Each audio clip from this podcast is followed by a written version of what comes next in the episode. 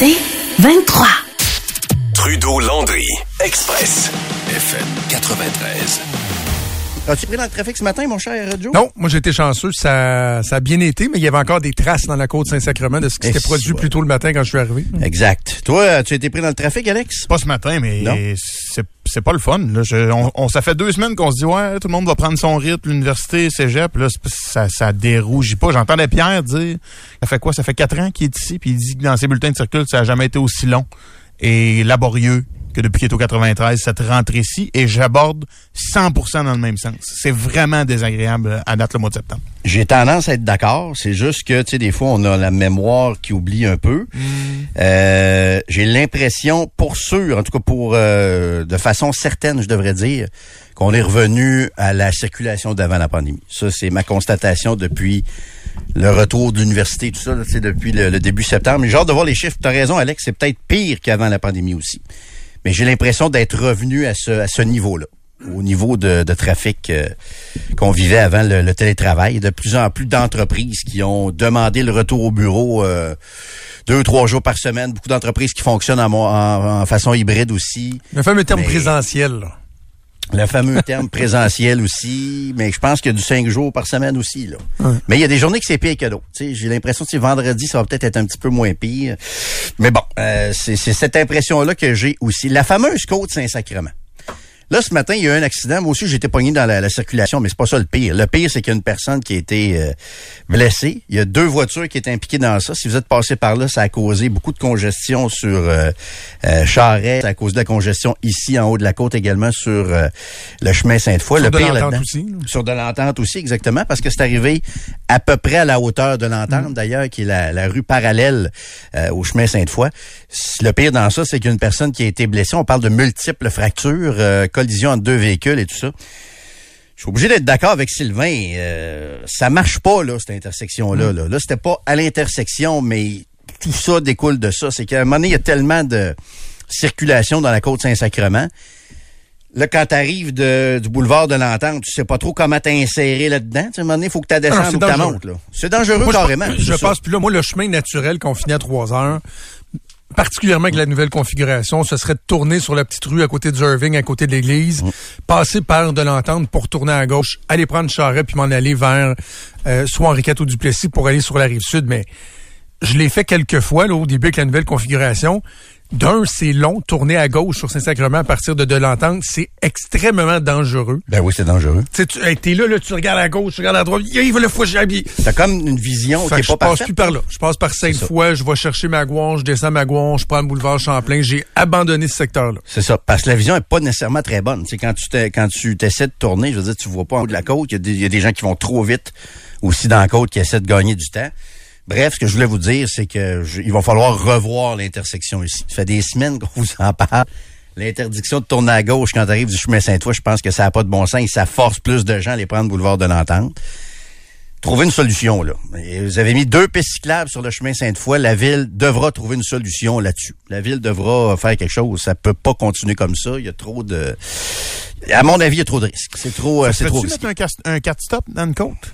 Il y a tellement de trafic là. Non, non, mais parlons de la sécurité avant de, le- du- du- de l'enjeu de circulation. Je suis d'accord avec toi. Là. Ça serait l'asile, un arrêt stop dans, dans la côte Saint-Sacrement. Mais mettons à court terme, là, t'en mets quatre là, de chaque bord. C'est parce que ce qui va arriver... a un enjeu l'hiver pour la sécurité? Non, mais c'est que ça, moi, je pense que ça refoulera en bas, là. Ouais, puis c'est ce qui va arriver aussi, c'est tout le monde va bloquer l'intersection parce que tout le monde va essayer de, de y aller. Ah, quand ça jamme à lumière? Il y a Ouais. tellement de, c'est tellement compact, c'est que je veux dire. Mais le problème, je pense, qui est en haut, c'est l'interdiction de tourner à gauche quand tu vas vers l'est, à partir de l'ouest sur le chemin Sainte-Foy, fait qu'il y a plus de monde qui vont dans la, la- la- sur euh, de l'entente. La seule raison pour laquelle ils ont interdit le virage à gauche, corri- corrige-moi si je me trompe, c'est qu'ils ont changé la configuration pour accueillir les pistes cyclables d'un côté et de l'autre. Le Ça les a forcés à retrancher la voie que tu pouvais prendre pour Ouais. tourner à gauche. Ouais, c'est ça. Puis il y a le feu prioritaire. C'est qu'à un moment donné, fallait que, fallait que tu, fallait que tu, comme tu, tu sais, tu peux pas donner du temps à tout le monde pour tourner. C'est que tu as le feu prioritaire pour les vélos aussi, maintenant, qui Ouais. doit entrer dans le calcul. Ce que tu dis est vrai, mais tu as aussi le, le, le temps, le, je sais pas, le 30, secondes ou à peu près qui est réservé uniquement au vélo. Faites quelque chose, sérieusement. Non, ça marche pas. Tout le monde voit que ça ça fonctionne pas dans ce secteur-là, puis j'ai confiance que la ville va finir par euh, par euh, réaliser ce qui se passe dans ce secteur-là. D'ailleurs, il y a un auditeur qui savait exactement où je m'en allais. Exactement où je m'en allais. C'est un auditeur qui nous a écrit en début d'émission. La CAC l'a dit, on n'a pas de problème de circulation dans la grande région de Québec. Savez-vous quoi? C'est exactement là que je m'en allais. Et je veux faire un high five. Euh, tiens, on va se faire un petit fist bump, mon cher Joe. Parce Yes. que tu as fait un Geneviève Guilbeault ce matin sur les ondes du 98.5. J'ai fait un euh, Geneviève Montréal. Guilbeault? Ben oui, c'est que je t'avais mis au défi, Ah, le défi, ben oui. de passer une expression bien de Québec ici, c'est-à-dire la coalition Avenir Montréal euh, dans l'émission de Paul Arcan. Puis tu as réussi ce matin. Dans le sens où Paul Arcan, je comprends ce qu'il voulait dire ce matin, c'est que là, il y a une histoire qui intéresse, je pense pas tant les gens de la région de Québec ici, c'est qu'on veut euh, revoir la carte Le électorale. Puis là, il y aurait un comté de plus dans la couronne de Montréal et un comté de moins sur l'île de Montréal. Ce qui a fait dire à Paul Arcan que le poids de Montréal en politique est en train de s'affaiblir. Je comprends ce qu'il veut dire, ce qu'il voulait dire. Mais toi, tu as saisi l'opportunité. Toi, tu as plugué le terme coalition Avenir prévu, Montréal. mais j'ai pensé à toi tout de suite. J'ai dit, écoute, là, le poids de Montréal, je pense qu'il est pas déficient euh, au Conseil des ministres. D'ailleurs, mon, mon collègue Jérôme Landry, euh, Oui. à Québec, on s'amuse à parler de la CAM ces temps-ci, la coalition Avenir Montréal. Oui. Évidemment, Paul n'était pas d'accord, mais tu sais, c'est- on, on- Puis, mais le pire, c'est que j'avais pas nécessairement prévu l'utiliser ce matin. Hier, quand je préparais ma chronique, je pensais à ça, tu sais, parce que je, je parlais du redécoupage, puis je savais qu'il me dirait le poids de Montréal, puis là, je me ouais, c'est pas comme s'il manquait de, de, de représentants, tu sais, euh, Fitzgibbon, puis Fitzgibbon, il est député de Terrebonne. Euh, Carman, ben, Carman, il est dans Montérégie. Euh, mais c'est vrai qu'à Montréal, ils en ont pas beaucoup, mais ça veut pas dire que Montréal a pas d'influence au Conseil des Non, ministres. là. mais c'est quand moi je parle de la coalition Avenir Montréal, je parle de Montréal plus la Le couronne. Grand Montréal. C'est ça, mais je comprenais son point. C'est-à-dire que la population des couronnes a, a beaucoup augmenté. Les jeunes familles maintenant vont vivre en couronne de Montréal parce que c'est beaucoup trop cher. Veux une belle maison sur l'île de Montréal, ça coûte... euh, avant, je disais un million, ça doit être rendu 1,5. là. Euh, si tu veux vivre à Outremont ou euh, dans un des beaux quartiers sur l'île de Montréal, Ville-Saint-Laurent, whatever, tu sais. Fait que je comprends très, très bien son point. Puis moi, quand je parle... En passant, c'est rendu depuis une semaine quand je vous rencontre sur le trottoir au tailgate du Rougeard, ou peu importe, la première affaire que vous me dites, c'est Coalition Avenir Montréal. C'est rendu ça, là. C'est rendu euh, la première chose souvent que les gens me, me disent quand ils me croisent sur la rue. Mais je pouvais jaser un moment donné avec notre collègue Arcan. Ce que je veux dire par là, c'est pas nécessairement que c'est les priorités de Valérie Plante que la Coalition Avenir Montréal euh, défend. C'est pas ça du tout. Au contraire, c'est une mairesse solidaire, là. Mais la Coalition Avenir Montréal, je vous donne un exemple de ça, c'est François Legault qui nous dit qu'il n'y a pas de trafic à Québec. C'est ça, la Coalition Avenir Montréal. C'est François Legault qui nous dit, ah ben là, les chiffres de la pandémie, c'est ça, la Coalition Avenir Montréal. C'est, par exemple, un tramway qui est impopulaire à Québec, mais qui est plus populaire à Montréal. On va de l'avant avec le tramway. Il y a aussi, je veux dire, les personnages décisionnels de la CAQ, on sait c'est qui, là. François Legault, Pierre Fitzgibbon, Martin Girard. Éric Girard. Éric Girard est un gars de Québec quand même, on va lui donner. Non, non, Mais mais sa vie à Montréal. Une vision assez montréalaise, je pense. Maintenant, oui, je pense, mais c'est le ministre des Nordiques, oublie pas. Oui, oui, Mais c'est un gars de Québec à la base, mais, Mais c'est une vision montréalaise. Ce que ça, c'est ça. Ce que, puis ce que ça démontre, c'est que t'as pas besoin d'être nombreux pour être très influent. Et à l'inverse, tu peux être très nombreux et no- nombreux et non un Parce que ça. des élus à Montréal comme tel, je le répète, ils en ont pas tant que ça. Mais on voit le poids décisionnel, la vision très, très, très montréalaise dans la gouvernance de, de, de ce parti-là. Mais pourtant, pourtant, pourtant, pourtant, pourtant, à Québec, la carte est bleue, CAC au complet, sauf deux solidaires. Mais il est où, ce caucus-là, il est où? Ben, il y, a une- il y a une- il y y a- une femme très forte ici qui s'appelle qui Oui. s'appelle Geneviève Guilbeault, là, qui est très... Mais pas sûr qu'elle est très... euh, Elle nous l'a pas dit, mais je suis pas sûr qu'elle s'entend si bien que ça avec la gang de Fitzgibbon. Là.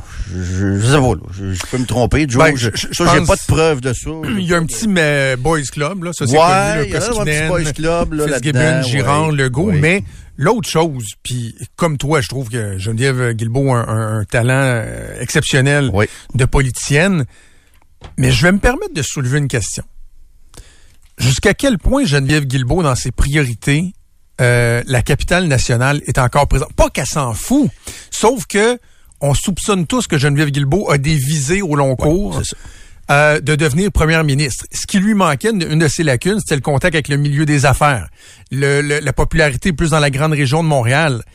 Donc, j'ai l'impression que euh, Geneviève Guilbeault, quelque part, souhaite aussi s'investir pour que ça aille bien à Montréal, que ce soit bien vu. Aussi, aussi, On la voit aussi. moins mener de grands combats à Québec. Donc, tu sais, c'est qui à Québec qui euh, qui nous défend là Ben, c'est supposé être Jonathan Julien qui. Ben, écoute, c'est dur de J'ai de la misère à l'évaluer. Jonathan Julien, je t'avoue, à date, là, euh, je sais pas trop. Je, je- C'est un bon gars. Moi, j'avais accroché à son discours à la Chambre de commerce. Il avait pas parlé du troisième lien sur une demi-heure. Bon gars, mais est-ce que tu imagines au caucus, au Conseil des ministres, se lever puis faire Fighter. un vibrant plaidoyer sur Pas. Québec? Puis là, là, Pas si ça continue, on va sûr. échapper des comtés. Puis Pas sûr. sa mamade, il faisait ça. Ouais, ouais, ouais, ouais. ouais, ouais. Maltais faisait ça assurément aussi. Oui, qui oui, le fait à oui. Québec à la? Éric Gérard Kerr doit le faire. faisait. Ouais, Eric Kerr, je pense qu'il prend son trou pas je pense qu'il doit être discret au Kerr, des il, ouais. il, il y a la table du Conseil des ministres, lui, s'est mis une chaise dans le coin puis il mange un muffin. Bernard est capable. Bernard est capable, mais tu sais, il est député de. Lévis aussi, mais je pense qu'il est tué, occupé, comme ils disent en Gaspésie. Ils l'ont tué. Tu penses? Ouais, oublie est ça, il en veut plus se mêler des dossiers de Québec. les dossiers régionaux, hein. Je pense qu'il s'intéressera pas à ça. Mais ton point est bon. Je pense que la priorité de Geneviève Guilbeault, c'est de se positionner comme futur chef.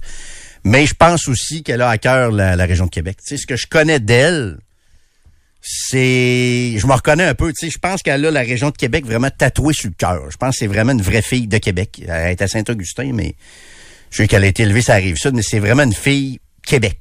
Je sens ça de, de Geneviève Guilbeault quand même, mais bon.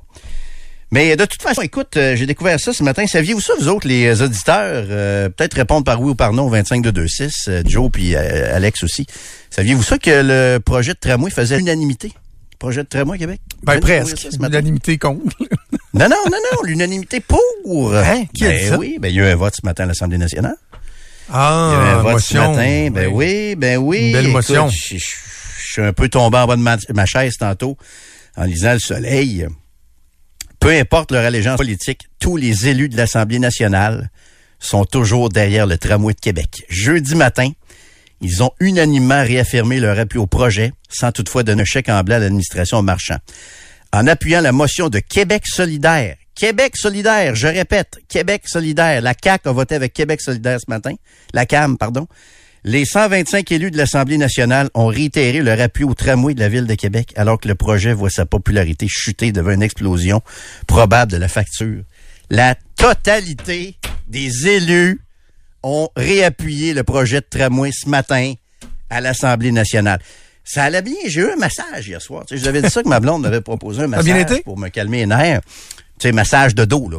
Il n'y a Y pas de, fausseté, ou... euh, Non, non, écoute, c'est un massage de dos, on n'est pas mariés. C'était donc, thérapeutique, C'est thérapeutique. thérapeutique, Ok, c'est un massage je je thérapeutique. Écoute, on n'est pas, on n'est pas mariés, donc on- tu comprends? Donc c'est un massage thérapeutique. euh, tu sais, les mollets, le Oui. dos et tout ça. J'étais zen, Wow. j'étais super de bonne humeur. euh, tu sais, la fin de semaine d'NFL approche de plus en plus. euh, tu sais, c'est Possibilité de victoire pour les Pats. possibilité. Puis là, je vois ça un matin, unanimité en faveur du tramway. Puis là, après ça, on se demande pourquoi les gens sont cyniques. On cherche pourquoi les politiciens sont dans la cave derrière les journalistes et les vendeurs d'auto usagers quand il y a des classements? Ben, d'où vient ce cynisme de la population? Ça vient de là. Ça vient de vote dans ce genre-là. On a un projet qui est rendu à 32% d'appui. Chris, les 125 députés de l'Assemblée nationale ont voté en faveur ce matin. Alors qu'on peut se douter qu'à Québec, il y a assurément des députés de la CAQ qui Qu'est-ce que t'en penses? On en a même leur tantôt. siège en jeu. On en a nommé une tantôt d'après moi qui est contre le, le projet, là, qui commence à réaliser que ça n'a pas de Christie de bon sens. là.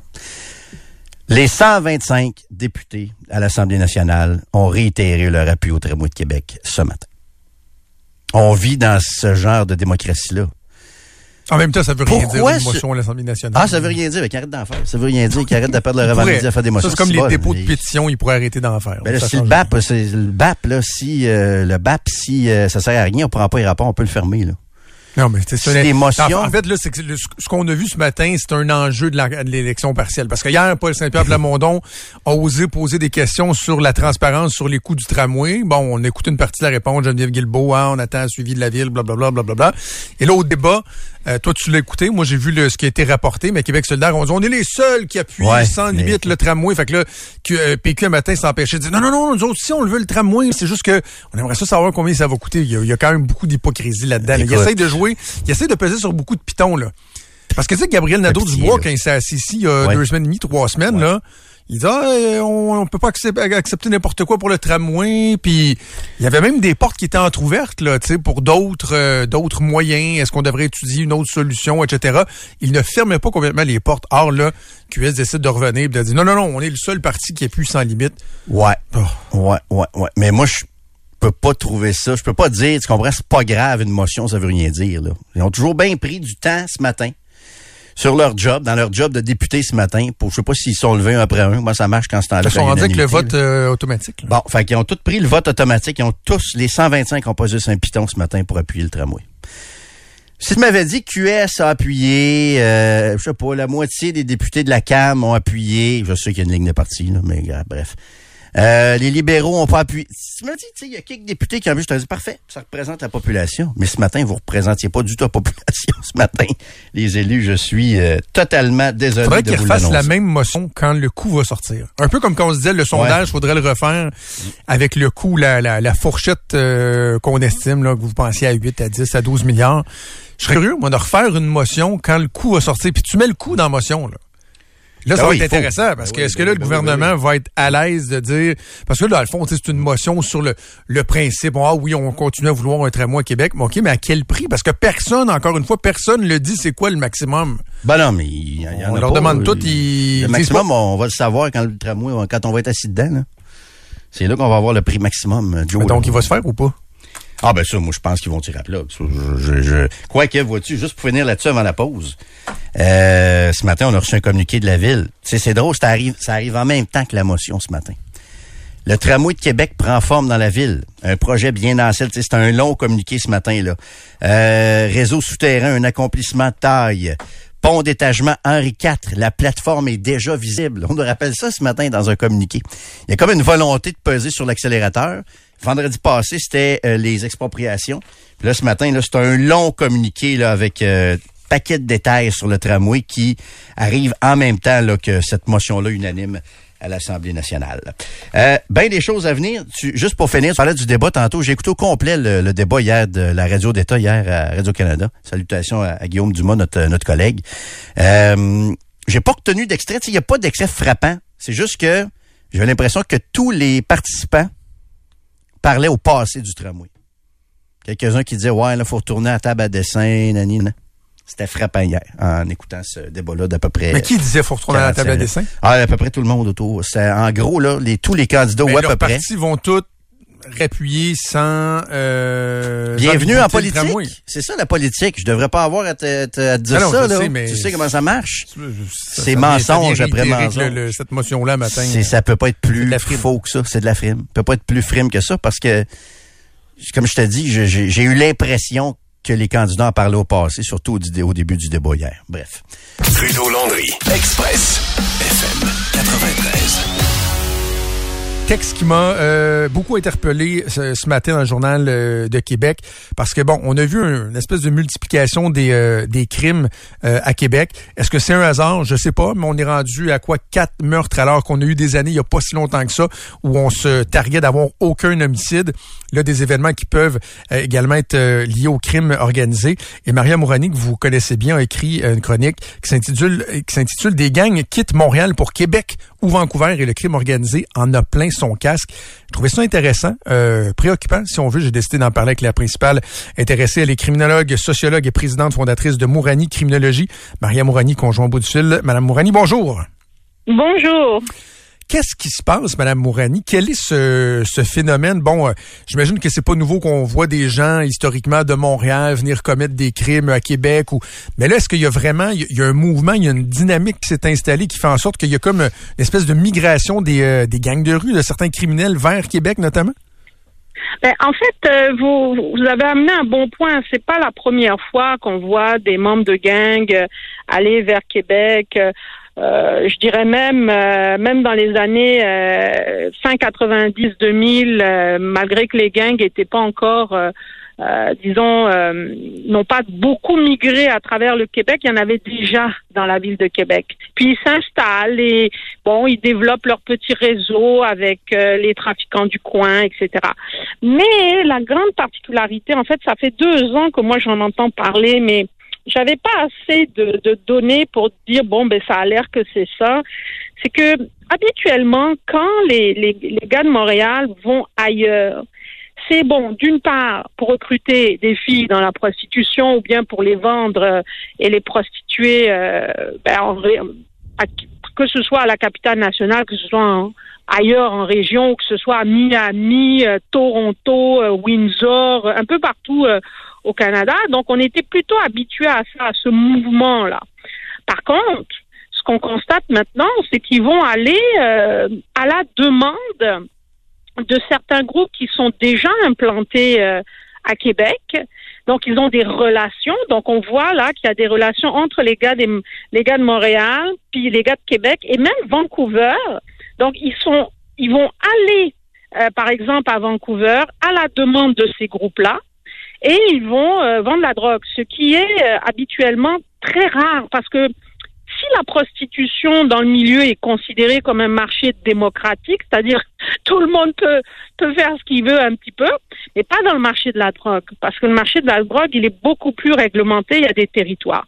Alors à Vancouver, c'est ça qu'on a vu, c'est une espèce, appelons-le comme ça, des gars de Montréal, particulièrement dans Montréal-Nord, qui sont invités à Vancouver pour euh, servir de soldats, mais aussi pour vendre, pour euh, faire une, alliance de, partenariat, si vous voulez. Mais à Québec, moi, je trouve que c'est plus euh, une espèce d'invasion. C'est-à-dire, Québec, on sait ça, ça fait des lustres. Québec est contrôlé par les motards, euh, que ce soit les, les ou que ce soit les relations des Hells. C'est vraiment bien contrôlé, et, que ce soit la drogue euh, ou la prostitution.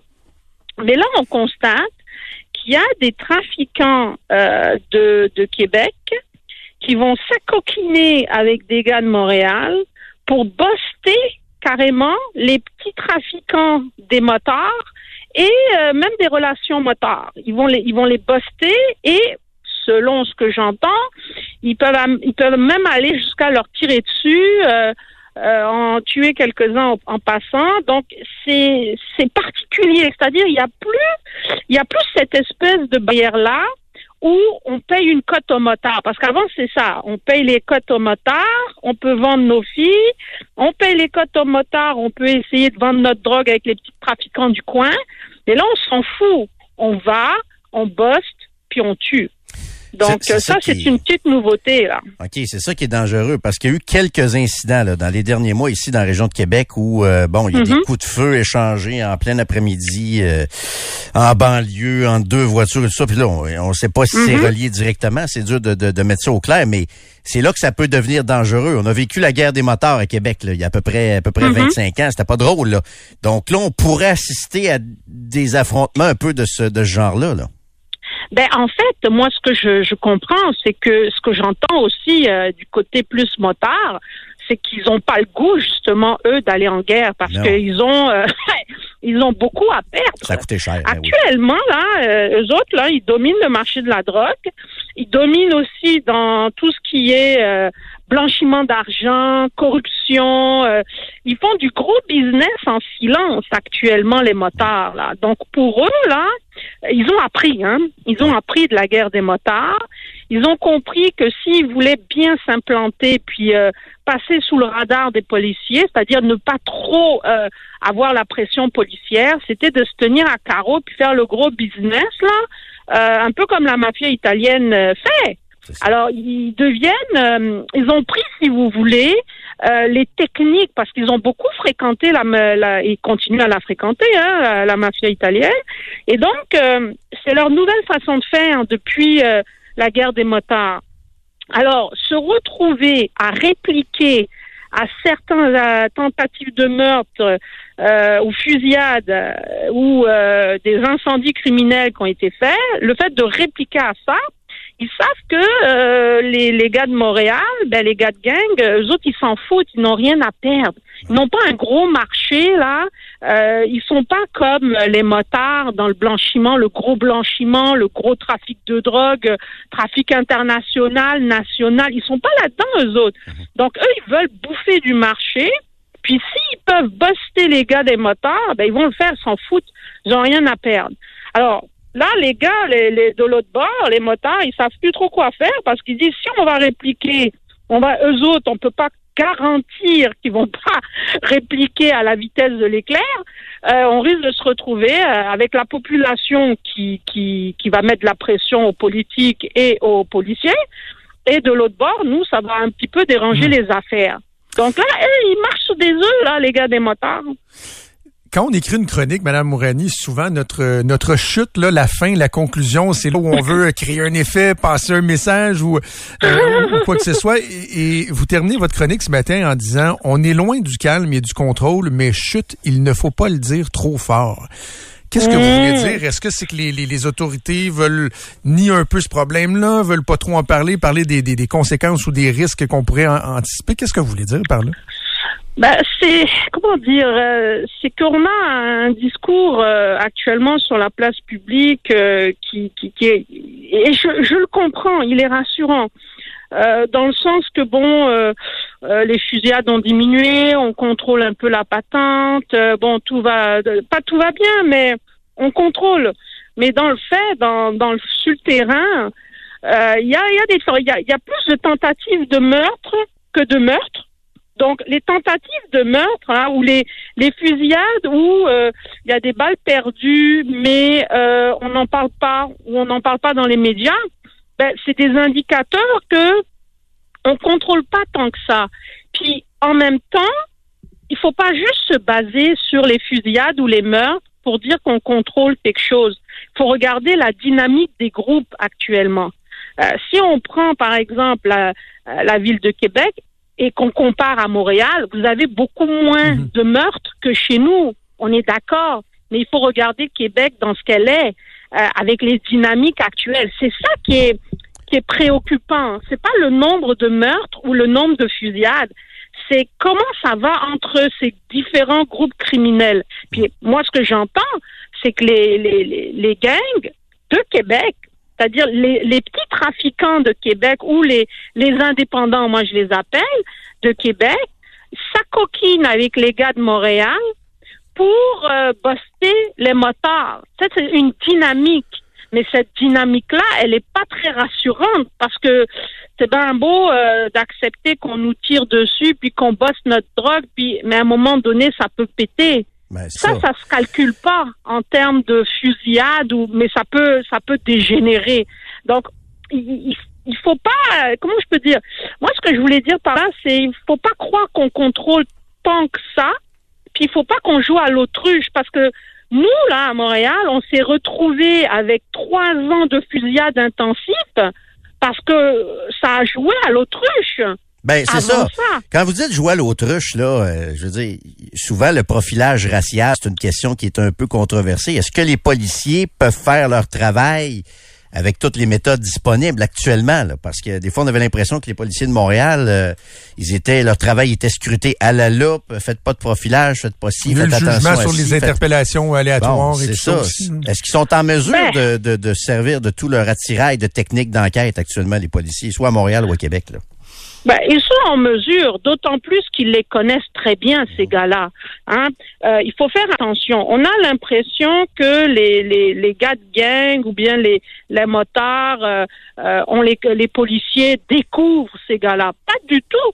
Ils ont des informateurs partout. Ils savent très bien qui vend, qui vend la drogue, qui est l'importateur, qui est plus spécialisé dans la prostitution. Ils les connaissent que ce soit à Montréal ou que ce soit à Québec. Donc, ils peuvent les cibler. Quand on parle, par exemple, de profilage et puis des interventions préventives et tout, euh, il y a un problème quand même, il faut le dire. Euh, je prends Montréal, quand on dit que euh, 40, il y a- il y a- quatre fois plus de Noirs vont se faire interpeller ou quatre fois plus d'Arabes vont se faire interpeller, c'est qu'il y a un problème. C'est pas tous les, les gars de Montréal, c'est pas tous des gars de gang là. Ben. Donc, il faut faire, il faut, faut comprendre que l'interpellation policière, elle est importante. Il faut que les policiers puissent intervenir. Donc, on, on, on a un travail à faire par rapport à ça. Mais en même temps, avec toutes les escouades mixtes qu'on a et toutes les escouades spécialisées qu'on a sur les différents, dans le Grand Montréal, ils connaissent ces gars-là. Donc, ils savent qui, qui, qui fait quoi et où il est, d'une part. Puis en même temps, il faut pas oublier une chose.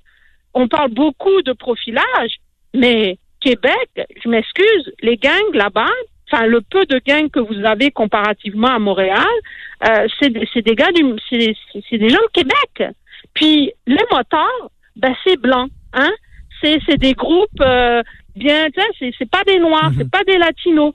Donc c'est pas une question de race, c'est ça que je veux amener. C'est pas une question de race, c'est une question de renseignement. La police a le renseignement, elle peut agir, elle doit agir, tout simplement. Mais la police doit aussi gérer ce qu'on appelle le sentiment de sécurité de la population. Donc, la police, c'est, je, vous- je vous dirais bien plus que le profilage racial.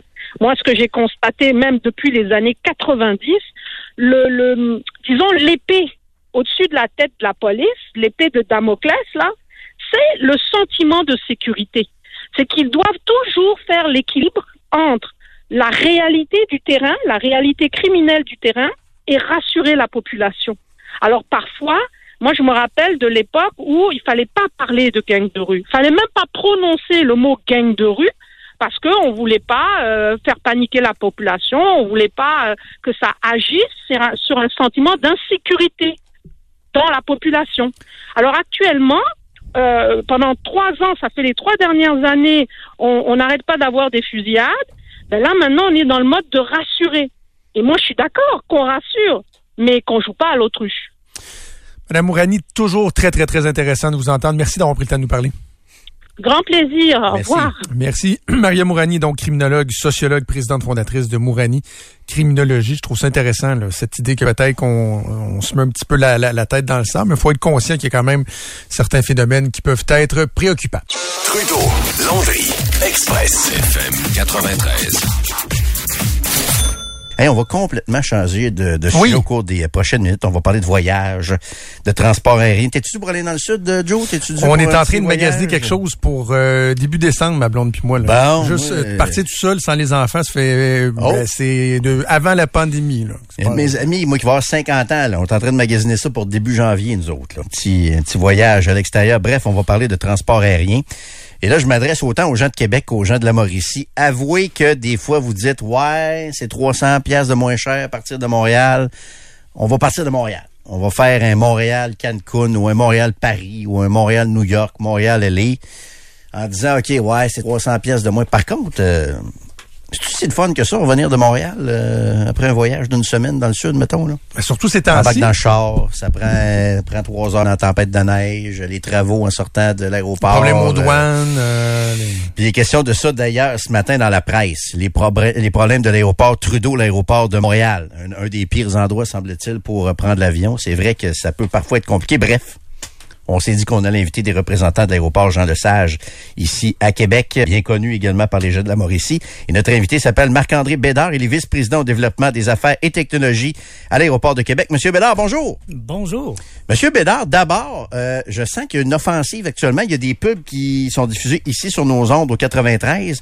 Êtes-vous en, en campagne un peu de séduction présentement auprès des gens de Québec et d'ailleurs? Absolument. Le plus petit des grands aéroports, c'est très Québec. C'est ce qu'on veut être. Et le plus petit des grands aéroports, c'est justement être resté près des passagers, leur offrir une expérience à laquelle ils s'attendent, à laquelle ils ont droit, une expérience qui est, cela dit, des fois, il peut y avoir des embûches, mais il y a des gens qui sont là, à la saveur Québec, pour les aider, des gens locaux, des gens pour qui l'expérience du passager, c'est un souci au quotidien. Donc, c'est ça le plus petit des grands aéroports. C'est des services, plus de destinations directes d'année en année, plus de vols, mais dans un paquet qui est plus confortable, plus convivial, moins stressant.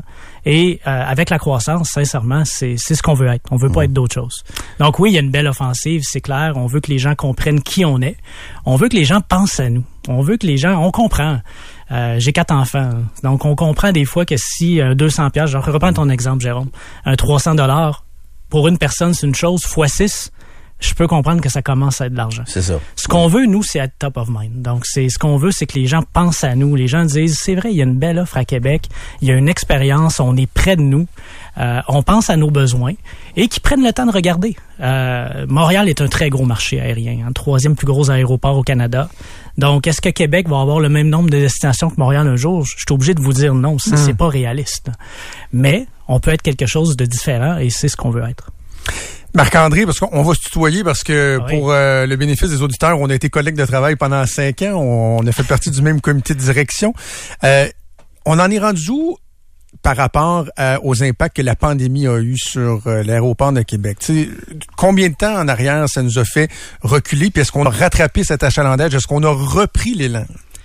on a repris la capacité pré-pandémique. Donc, l'aéroport de Québec a été un des premiers aéroports au Canada à retrouver le nombre de vols, le nombre de sièges qu'on avait avant la pandémie cette année. Donc ça, c'est une excellente nouvelle. Et en plus qu'on l'a retrouvé, mais de façon un peu différente, donc avec des nouvelles destinations directes, un Air France qui s'est ajouté vers Paris, du Vancouver direct maintenant à l'année. Donc plein de belles initiatives, Halifax en direct de Québec, Edmonton. Donc beaucoup de nouveautés en plus de retrouver ce qu'on avait avant euh, la pandémie. Donc ça, c'est la bonne nouvelle.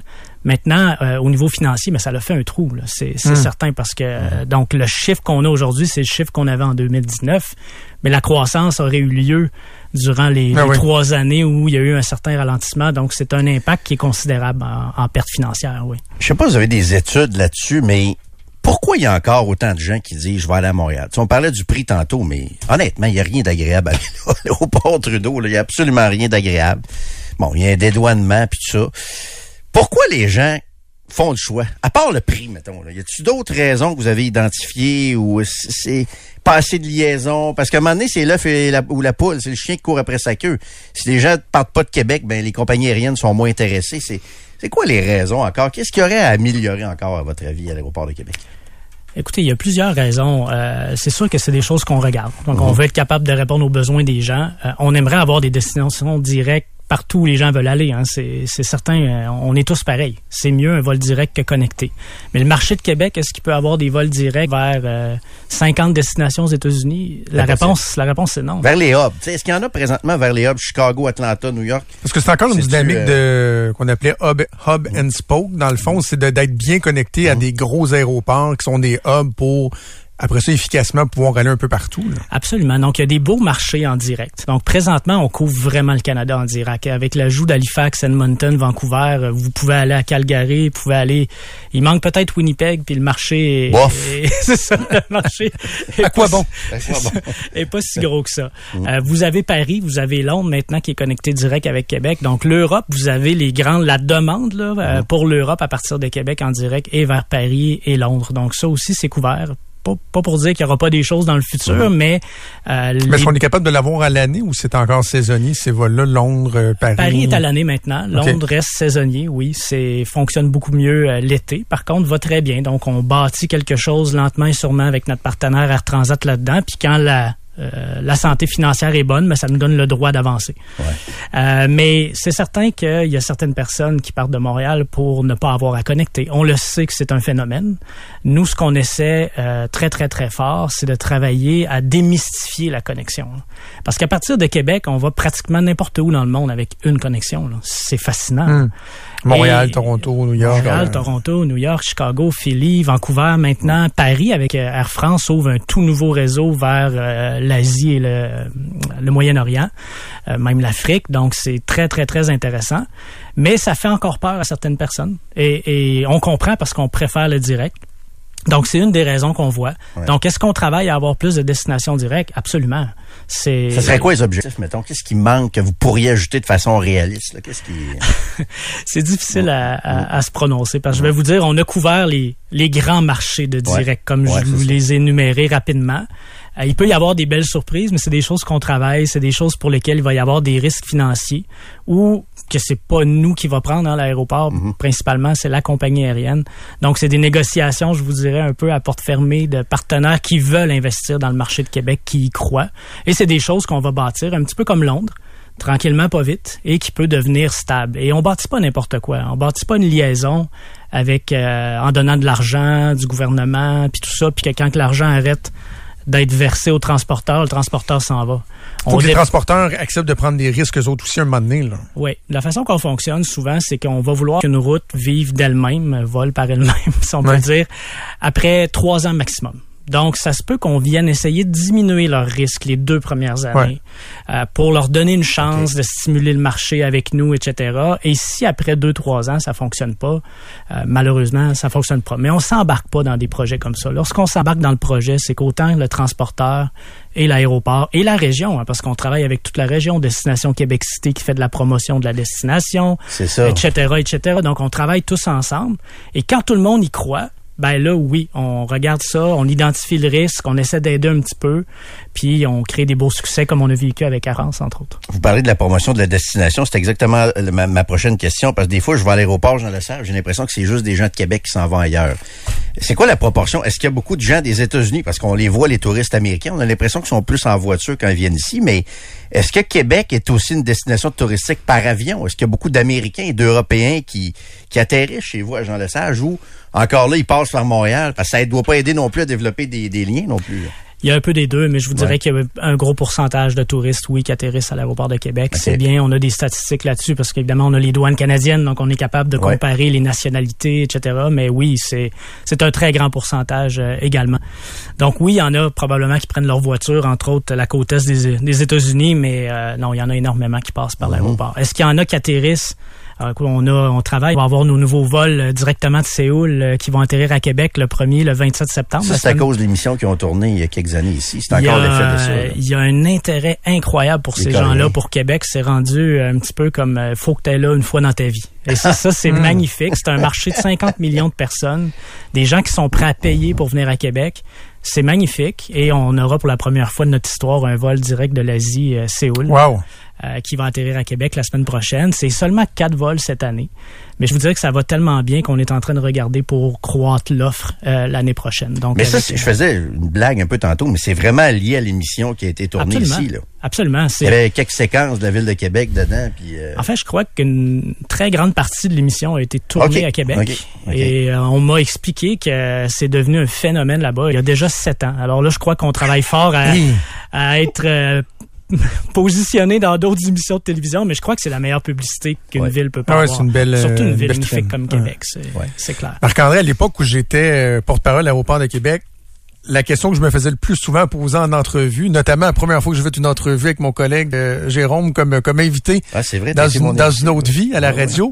euh, puis la question aussi que les, les, les gens euh, autour de moi me posaient, c'était toujours quand est-ce qu'on va avoir un centre de prédédouanement? C'était la question qui revenait le plus souvent. À un moment donné, il semblait y avoir des engagements en ce sens-là et tout ça.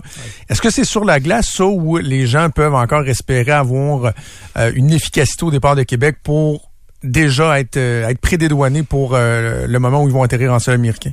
le projet est pas sur la glace. Le projet est toujours amélioré d'année en année, je dirais, mais les, les variables ont changé beaucoup avec la pandémie. Euh, et ça leur ralentit le projet. Pas que euh, il y a plus personne qui veut le faire, pas du tout. Mais vous avez vu dans les centres de prédéroulement depuis la pandémie, euh, beaucoup de capacités qui ont été réduites des douanes américaines. Donc les centres de prédéroulement sont devenus des centres d'attente pratiquement.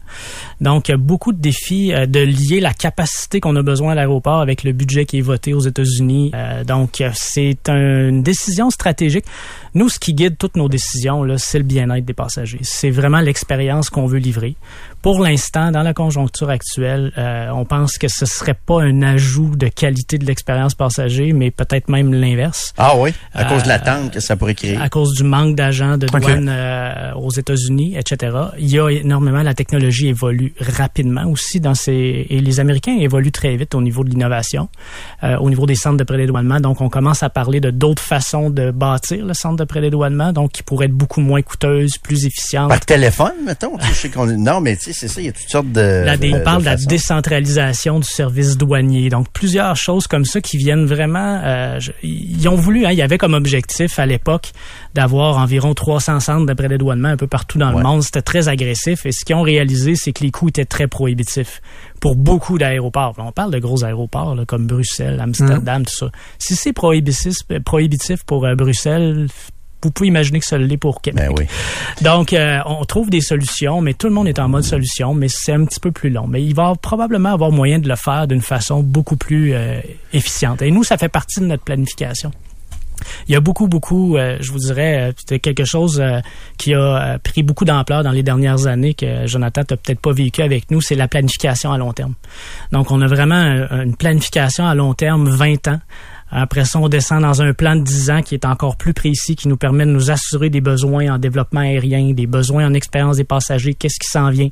Un plan de 5 ans bien ficelé qui nous permet de réviser à chaque année, s'assurer que l'année prochaine, les passagers vont avoir une belle expérience à l'aéroport de Québec. Donc ça, c'est un, un des très, très gros focus qu'on a. Et le plus petit des grands aéroports, ça commence par là, c'est de s'assurer qu'on tombe jamais euh, dans une situation où on n'est pas capable de livrer ce qu'on vous vend comme expérience. Parlant de l'expérience, quand Jonathan travaillait chez vous, je me suis j'y têtais des billets pour le salon VIP, puis il m'en donnait, puis j'allais au salon. Je livrais. Puis là, la dernière fois, je suis allé au Blackstone. Je me suis installé au Blackstone, j'ai attendu mon avion. Crime, c'est le fun, là. On va se le dire, c'est le fun d'attendre l'avion. Est-ce qu'il y a d'autres projets? Y a-t-il d'autres ajouts qui s'en viennent? Le salon VIP est encore là, j'imagine. Salon VIP Blackstone est, arrivé quoi, un peu après la pandémie, je pense? Y a-t-il encore d'autres projets en lien avec ça? Il y a encore d'autres projets, puis c'est comme ça qu'on aime travailler. C'est qu'on on fait des améliorations, on voit comment les passagers réagissent, qu'est-ce qu'ils aiment, qu'est-ce qu'ils aiment moins, on réajuste, et avec nos partenaires, ça nous donne le droit d'avancer. Mhm. Ça nous donne le droit de bâtir, d'aller un petit peu plus loin. C'est plus prudent comme approche, mais ça nous permet de nous ajuster au feedback qu'on reçoit de nos passagers également. Et on en reçoit énormément, euh, des fois négatifs, des fois constructifs, des fois positifs, mais on les prend tous et on rebâtit nos plans constamment, toujours dans cette séquence 20 ans, 10 ans, 5 ans, pour toujours créer cette expérience passager-là, pas la perdre avec la croissance de l'aéroport. Ce serait vraiment dommage mhm. euh, pour les gens de Québec. Un aéroport, c'est l'occasion de, de, partir, de voyager, d'explorer le monde, de permettre aux gens de venir chez nous. L'aspect que les gens euh, ignorent ou sous-estiment souvent, c'est l'aspect moteur de développement économique. Mhm. À quel point un aéroport, c'est essentiel pour le développement économique d'une région, notamment avec tout le développement qui peut se faire sur son territoire, sur son ses, terrains, bon, des entrepôts, euh, euh, du transport, etc., etc. Je sais qu'il y avait de, de, de, grandes visées à l'époque à, l'aéroport. Là, les gens ont peut-être en tête, bon, Capital Hélicoptère, on ne fera pas l'histoire de, de, de, ce qui s'est passé avec euh, l'Empire Stéphane Il y avait le, le, 747 ou le 737, là aussi. Bon, est-ce que il y a encore du dynamisme là-dessus? Est-ce qu'il y, a des choses qui se qui se trament ou euh, dont, dont on peut parler sur le rôle justement que l'aéroport peut jouer en termes de développement économique? Absolument. C'est une belle façon pour l'aéroport de diversifier ses revenus, hein, d'avoir des, des, revenus différents qui ne sont pas dépendants de l'industrie de l'aviation. Euh, donc, c'est quand même intéressant. Et on a beaucoup, beaucoup de terrain. Il y a de la demande. Euh, il y a de la demande, évidemment, on conserve tous les terrains sur le bord des pistes avec accès mhm. euh, pistes pour, à une vocation aéroportuaire. Ces terrains-là ont beaucoup de valeur. Mais sinon, même si on exclut ces terrains-là, c'est très grand, le site aéroportuaire. Donc oui, il y a des plans. Euh, vous aviez vu, oui, des premiers balbutiements avec quelques projets, mais il y a un plan, il y a un plan comment qu'on appelle ça, un plan, un plan directeur en dessous mhm. de ça qui est très détaillé, qui est en train de se peaufiner. C'est un plan qu'on travaille avec la communauté aussi pour s'assurer que ce qu'on va faire, ça répond aux besoins de la région de Québec. Donc, qu'est-ce que Québec a besoin d'un parc technologique additionnel, d'un parc industriel, etc., mhm. etc. Donc, on est en train de travailler avec les gens de la région pour s'assurer que ce plan-là est bien arrimé euh, avec les besoins. Un hôtel, par exemple, c'est encore dans, les cartons sur le site? oui, c'est encore dans les cartons. Oui. C'est intéressant. Aurel, euh, autre affaire qui revient aussi, aussi souvent année après année, euh, après année, le transport entre l'aéroport et, mettons, le centre-ville. Comment ça moi, ne rendra pas là, là. Non, mais c'est ça, mais il y, a souvent été question de navettes et tout ça. On en est où avec ça? peut-être que la pandémie a ralenti des, des choses aussi, mais quelqu'un qui arrive à l'aéroport, qui veut se rendre maintenant au centre-ville, c'est quoi la meilleure façon? Tu dois un auto? Y a-tu une navette? Y a-tu quelque chose? C'est certain que maintenant, on a... Euh, les services de taxi ont été quand même assez impacté mhm. par la pandémie. On le sait, en retour de pandémie, l'été passé, en effet, il manquait de capacité. Je peux vous dire qu'on a travaillé très fort. On a des bons partenariats avec les différentes coops de taxi ici locales. Cet été, tout s'est très bien passé. Donc, euh, la capacité euh, de l'offre répond à la demande. Donc, c'est le moyen privilégié. Les gens s'attendent à ça. Il y a le transport collectif comme euh, Uber ou d'autres d'autres compagnies qui fonctionnent également. Donc, on pensait à un moment donné que ça ne fonctionnait pas à Québec, mais je peux vous dire, en voyant le nombre de en charge qui est fait à l'aéroport, ça fonctionne. Mhm. Donc, ces deux services-là sont très efficaces. Les services du RTC, oui, euh, il y a maintenant des services de RTC à l'aéroport, donc c'est une autre option. Mhm. Mais quelque chose qui fonctionne et qui a très bien fonctionné aussi, c'est les services de stationnement à l'aéroport. Donc, Québec, les gens prennent leur voiture. On l'a vu l'année passée. Euh, ça a été serré dans l'offre de stationnement. On s'est reviré très, très, très Sauf vite. que là, on nous casse les oreilles. Prenez le transport en commun. prenez pas votre on char. On met les valises et tout, là, tu sais. Non, mais ailleurs, la Hmm. réalité, c'est que tu sors souvent de l'aéroport, il y a, y des, dépendamment des endroits, mais tu sais, il y a des trains. Mais les des- navettes, c'est populaire, le train. Mais moi, j'ai t'as les jamais navettes pris. des hôtels, mais souvent, t'as des c'est trains ça, qui mais partent de l'autobus l'aéroport, avec ma valise, j'aime moins ça. Ouais, c'est ça. Mais euh, bref, ça va bien. Hey, même pas là de prendre l'avion de Québec maintenant. même pas là, on l'entend les annonces. Il part de Québec, c'est le fun, ça va bien. Vous êtes sur une lancée. Euh, merci beaucoup d'être euh, passé, Monsieur Bédard. C'est Merci beaucoup. C'est un grand euh, plaisir. fort apprécié. Euh, Marc-André Bédard, qui est vice-président au développement des affaires technologiques à l'aéroport de Québec. Trudeau-Landry, Express, FM 93. vers, euh, vers l'Inde. On n'en a pas beaucoup parlé euh, ici parce que je sais que quand on parle de politique fédérale et tout ça, c'est on, on fly haut dans les airs à 50 000 pieds, mais c'est quand même, tu sais, c'est pas anodin là, ce qui s'est passé un peu plus tôt cette semaine. Justin Trudeau, qui de façon très solennelle à la Chambre des communes, euh, pointe le doigt vers euh, vers l'Inde en disant euh, il y a eu un meurtre euh, au Canada d'une personne euh. Euh, et on pense que c'est le gouvernement indien qui a commandé ce meurtre-là. Là, ensuite, il y a eu expulsion de diplomates de part et d'autre. L'Inde qui réagit très, très, très, très, très, très, très fortement annoncé euh, la suspension du traitement des visas indiens pour les gens qui veulent venir euh, au Canada. On a émis hier euh, un avis euh, disant que euh, il décourageait les gens de l'Inde à se rendre au Canada parce qu'il y avait de plus en plus d'actes violents en- envers les, les, les Indiens de, de, de- d'attentats de terroristes, ce qui est totalement faux. Bref, quand Justin Trudeau a fait cette, euh, cette sortie-là, je me suis dit, ah, OK, il y a, y a- y une volonté de dire, regardez, je suis capable de m'en occuper des dossiers d'ingérence. Là, je me suis fait fesser dessus sur la Chine pendant euh, plus d'une année, mais là, regardez, celui-là, je le prends à bras le corps. Puis je pensais que il y avait de quoi de de proactif, tu sais, de dire, ah, celle-là, il a décidé de pas l'échapper. Sauf que là, le problème, c'est que depuis ce temps-là, premièrement, euh, il y a aucune autre information qui circule. Fait qu'on sait pas c'est basé sur quoi. Lui, il a lâché ça en pleine chambre des communes comme ça, là, Hey. premièrement, son information. C'est gros, là. Mais en même temps, je regarde, je suis pas un- je suis loin d'être un spécialiste de la politique indienne. Je regarde celui qui, s'appelle, je me souviens pas le, le- le dirigeant, là, mais. Le premier ministre, premier ministre Premier Modi. ministre. Mais euh, le, le par exemple, un exemple, la liberté de presse, là, ça a beaucoup baissé depuis qu'il est là, là. Parce que tu historiquement, l'Inde, c'est un pays du Commonwealth, comme on disait cette semaine. C'est un c'est pour être un pays allié, un pays qui, tu sais, qui c'est une ancienne colonie britannique, comme le Canada, comme l'Australie. C'est un pays très différent du nôtre. Mais depuis que lui est là, la liberté de presse a baissé, entre autres. Là, j'ai pas tout fouillé la question des droits Mm. humains. Mais on est devant un genre d'autocrate, là. Ouais. ce que je comprends, là, en Inde aussi, là. Puis eux autres sont pas impressionnés par Justin, là. Ils sont pas, pas, pas Ben du non, tout, c'est du ça. tout, du tout impressionnés par lui, là. C'est des leaders autoritaires qui qui vont chercher, je pense, du capital politique en affrontant les, les, les pays occidentaux Mm. comme nous autres. Mais t'as vu hier qu'à l'ONU... Euh... Alors, excuse, ça, c'est l'Ukraine. Je mélange l'Ukraine puis l'Inde. Parce qu'à l'ONU, euh, cette semaine, l'appui à l'Ukraine, c'était tranquille. là. Ouais. Ouais. Ça, ça s'essouffle euh, un peu, mais en train de s'essouffler. là. Sur euh, sur l'Inde, un peu plus tôt cette semaine, tu te dis ah, tu sais quand c'est rendu que tu as un gouvernement euh, qui se permet potentiellement de commanditer des meurtres au Canada, ça, ça démontre que Aussi. on fait plus peur à personne.